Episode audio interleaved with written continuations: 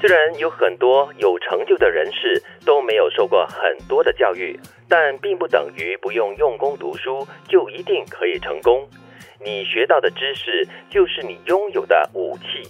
人可以白手起家，但不可以手无寸铁。嗯，你知道很多人会讲， 哎，那个谁谁谁都没有读书哈，你看那个昂哥这样厉害，这样成功，可是你忘记了，他是没有所谓的常规的教育文凭，嗯但是呢，他的人生知识跟智慧真的是很多的。是嗯他的求生意志可能也是很强的，所以嗯才能够让他走到这个成功的道路上。嗯，我们手中的这张文凭啊，是靠可能人生初期阶段的十二年、十五年来换取。嗯对但是呢，这个没有文凭的安哥也好，安迪也好，他却是用一辈子的时间来累积他的知识。那种人生历练哦，嗯所以他可能没有一把武器，但是呢，他呢手中却有这个寸铁。嗯，这个寸铁呢，就像孙悟空的金箍棒，嗯，OK，它可 以越变越长，这样子哦而且是一辈子陪着他的。，是对，因为很多的东西都是在生活当中积累的。我就碰过很多成功的一些老板哦呢、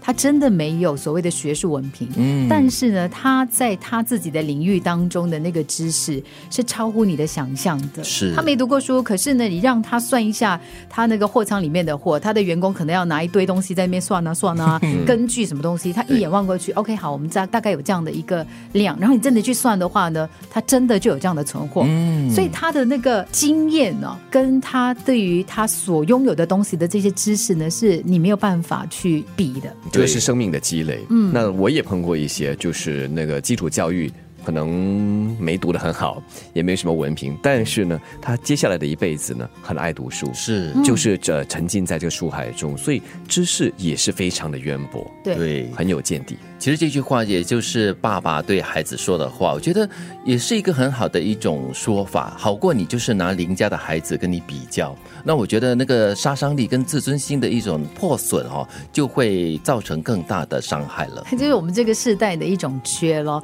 嗯你知道，对我们来讲呢，就是上学这件事情呢是必然的，嗯我们都有求知识的一个机会。对但是呢，对于可能上一代的人来讲的话呢，他们要上学是天方夜谭，可是他们知道他们必须要有知识，因为知识才是力量。对所以我们认识的很多人呢、他们其实都是后来自己很辛苦的去学中文也好，英文也好，自学的嗯对、各方面的那个常识、知识，呃，学术方面的东西，都是他们慢慢去积累的。，嗯对，就像我妈妈，她常常告诉我，就是说以前我们要读书的机会真的是没有的，她就偷偷的在课室的旁边，就是在那边上课学字，然后自己就后来就可以自己读报纸了。因为对于这一辈人来说很难得，所以很珍惜。是因为很珍惜，所以学的特别的勤。嗯，那么就好像这个读书一样嘛，可能一些人就课本读的少，但是他们一辈子的书却是读不完的。对我觉得这才是很重要，也就是我们这些年一直在强调的终身学习。这终身学习是学无止境的，而且是很受用的。